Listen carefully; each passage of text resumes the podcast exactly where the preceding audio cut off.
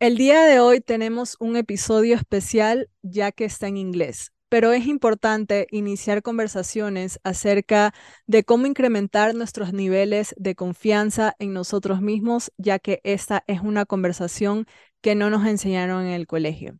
También cómo es importante desarrollar nuestra certeza. Para saber más tips acerca de cómo incrementar la confianza en ti mismo y más, lo vamos a conversar en este momento. Así que quédate con nosotros. Comenzamos. Bienvenido a tu espacio de reflexión, cuestionamiento y curiosidad sobre temas que no nos enseñaron en el colegio, como lo es la educación financiera, el desarrollo personal y mucho más. Soy Mari Francis Mocina y esto es Buscando Expansión.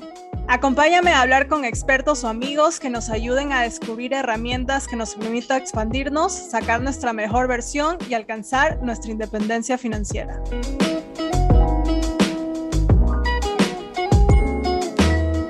Hola chicos, ¿cómo están? Bienvenidos a otro episodio de Buscando Expansión. Gracias por estar aquí. Estoy desde Madrid, España, compartiendo con ustedes un tema que es súper necesario para encontrar nuestra libertad financiera.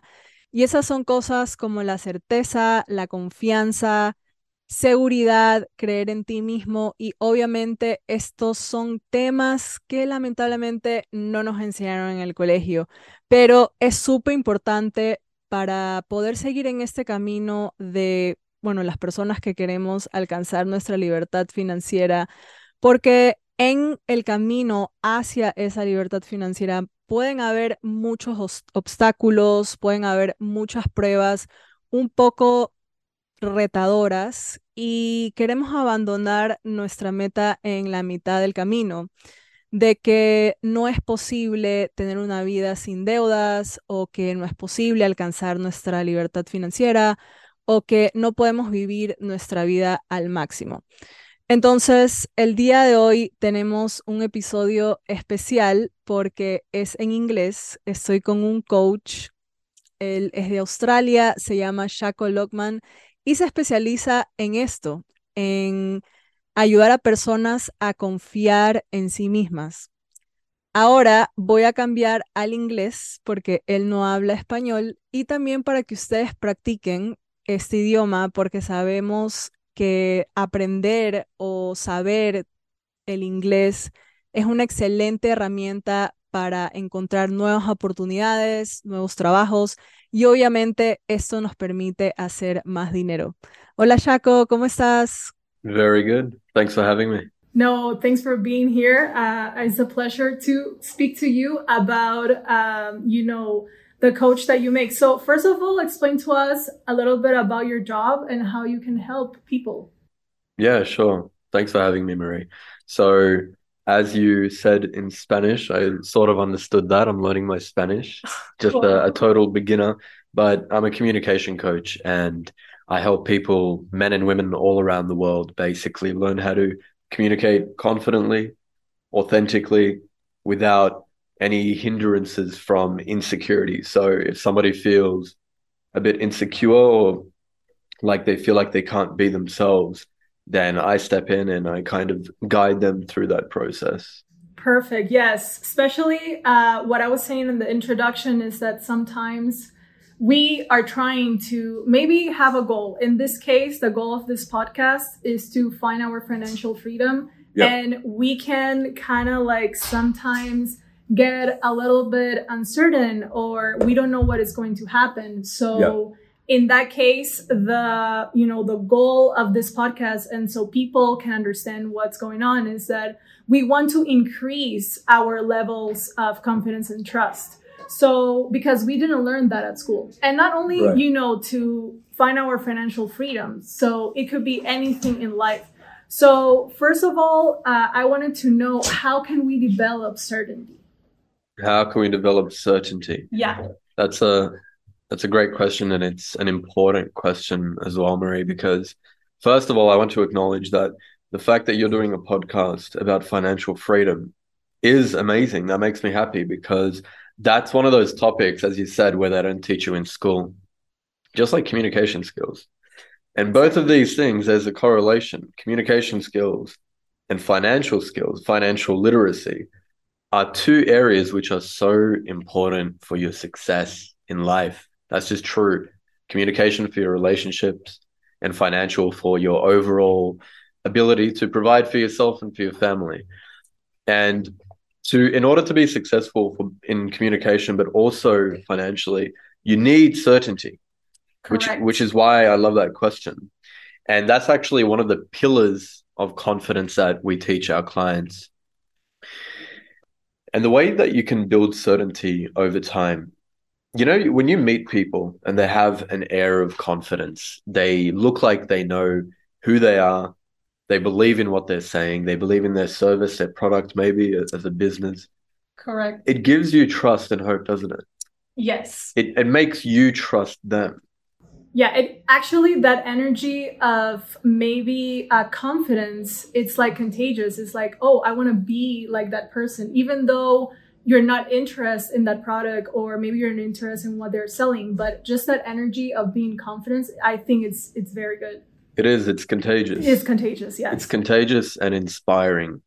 When we're around people when when we are in the environment of somebody who is really confident it actually helps you relax because they give off the aura that everything's under control everything's fine everything will be okay and that comes from being certain so your question was, what is how do you attain certainty? Right? Exactly. So the way that you do that is by trusting yourself. Now that may be easier said than done, especially especially if you grew up with some kind of anxiety. Maybe you weren't as confident growing up, like myself. I was bullied when I was growing up, so I had social anxiety, for example. Hence why I'm a communication coach. And part of that process, Marie, and for everybody listening, was doing little things throughout my life okay. where I was proving to myself that I trust myself. Can you give us an example? Yes. Maybe? Yeah, I'll give you two examples. Okay. First example is traveling, traveling solo.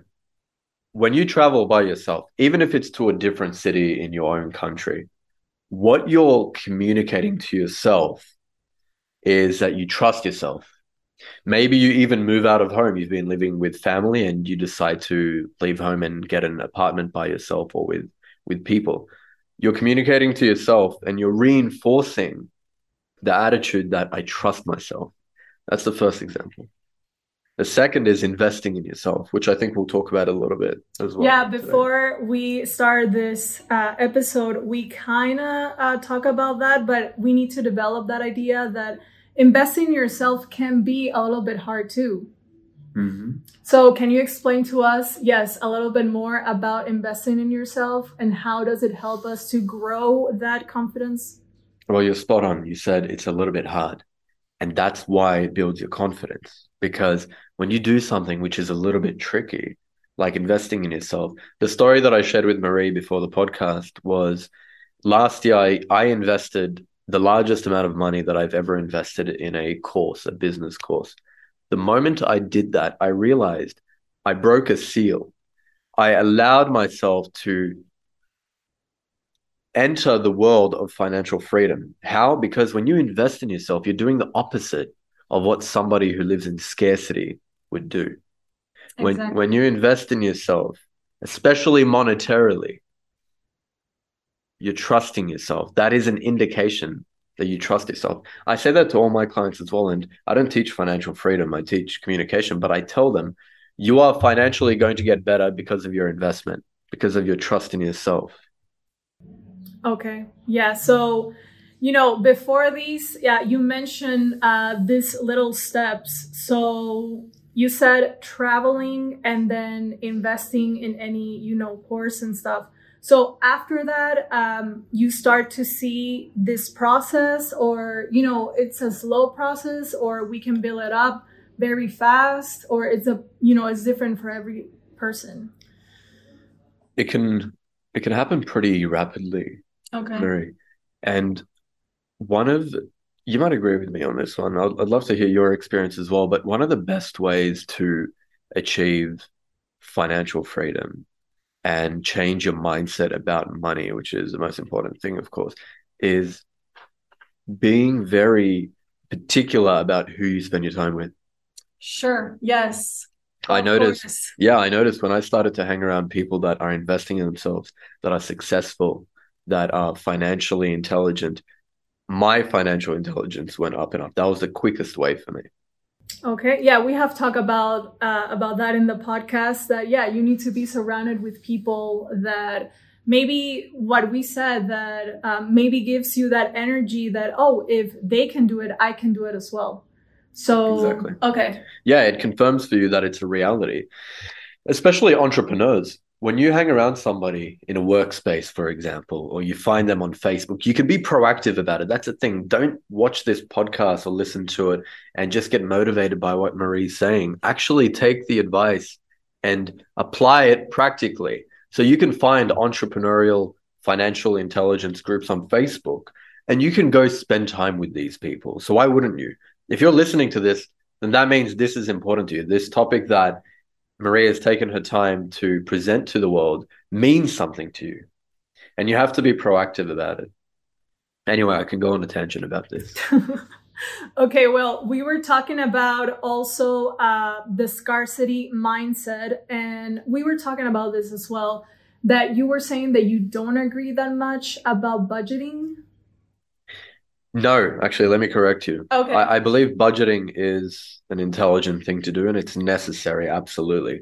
But what I don't agree with is always, especially if you're looking to increase your financial success, not just trying to save money wherever you go, because that can very subtly affect your mindset. So, for the example I gave you was if you want to have a beautiful breakfast for yourself and you see some eggs that are three euros and you see some other eggs that look much smaller and they're one euro 50, if you pick the cheaper egg simply because you want to save money and you're afraid of paying the three euros because you're afraid that you're not going to get more money, I would just be very careful of that.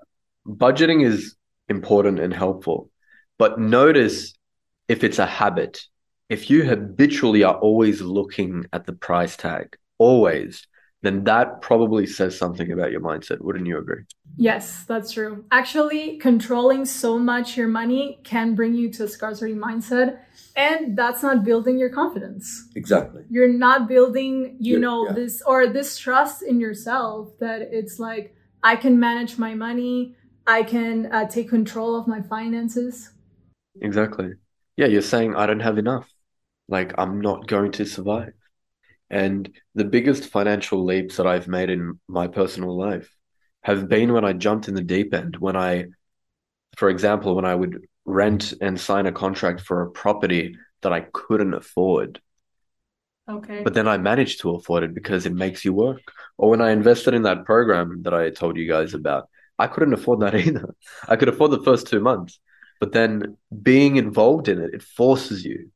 Okay. So, well, but that's a little bit tricky though, because it's like you're investing a lot of money on some kind of, you know, investment in yourself, but at the same time, it's like, how do you keep that motivation to like keep going? Like, I'm going to make this money to pay the next month for this coaching.